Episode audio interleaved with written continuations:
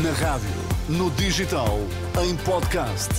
Música para sentir, informação para decidir.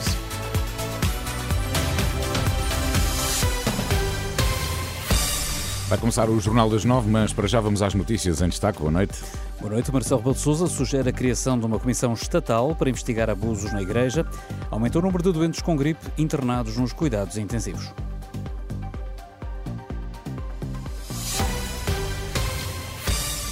A Associação Coração Silenciado, que junta vítimas de abuso sexual da Igreja, diz que o Presidente da República entende que também é responsabilidade do Estado o pagamento de indenizações às vítimas destes crimes. No final do encontro desta sexta com o Presidente da República, no Palácio de Belém, em que estiveram três das vítimas, Cristina Amaral, da Associação, explicou que Marcelo sugeriu a criação de uma comissão independente, sem a participação da Igreja, à semelhança do que aconteceu em Espanha. A sugestão do Sr. Presidente foi muito clara.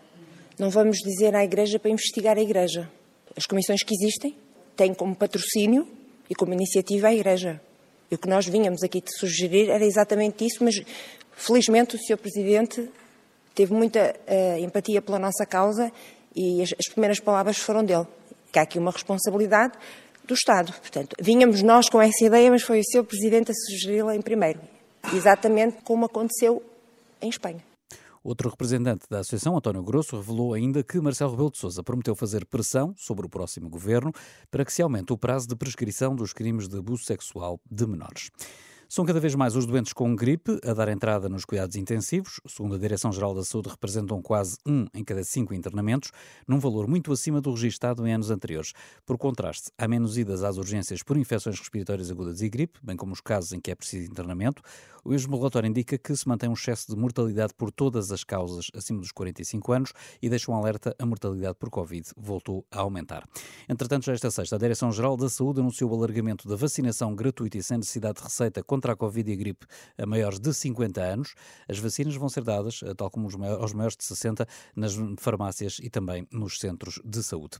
E o Hospital de São José, em Lisboa, tem urgência ocupada a 150%. Nesta altura está com muitas dificuldades em internar doentes, já teve de adiar cirurgias programadas e está a abrir vagas em serviços fora da medicina. Desde a última sexta-feira para cá, temos doentes a ocuparem serviço de cirurgia, serviço de ortopedia e tendo inclusivamente a atividade cirúrgica programada sido interrompida. E adiaram todas as cirurgias eh, não, programadas? não. A cirurgia oncológica, não, e foi feita, apesar de tudo, alguma triagem para que as cirurgias, de facto, urgentes não, não fossem mais adiadas. Catarina Pereira, coordenadora da Urgência Polivalente do Centro Hospitalar Lisboa Central, ouvida aqui pela jornalista Anabela Góes. Quatro empresários do Norte estão interessados em comprar parte dos meios de comunicação do grupo Global Média.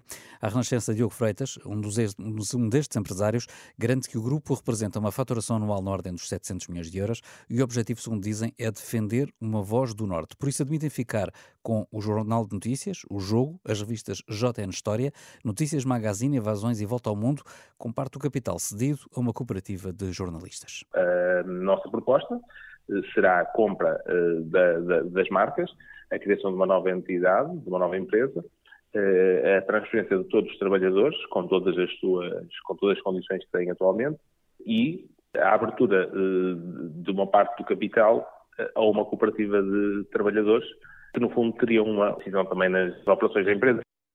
Diogo Freitas diz que os empresários estão ainda abertos a incluir a rádio TSF no negócio, mas deixando de fora o Diário de Notícias. O governo quer reduzir a pressão da água e suspender segundos contadores na região do Algarve. O anúncio foi feito pelo Ministro do Ambiente no final de uma reunião com a comunidade intermunicipal daquela região.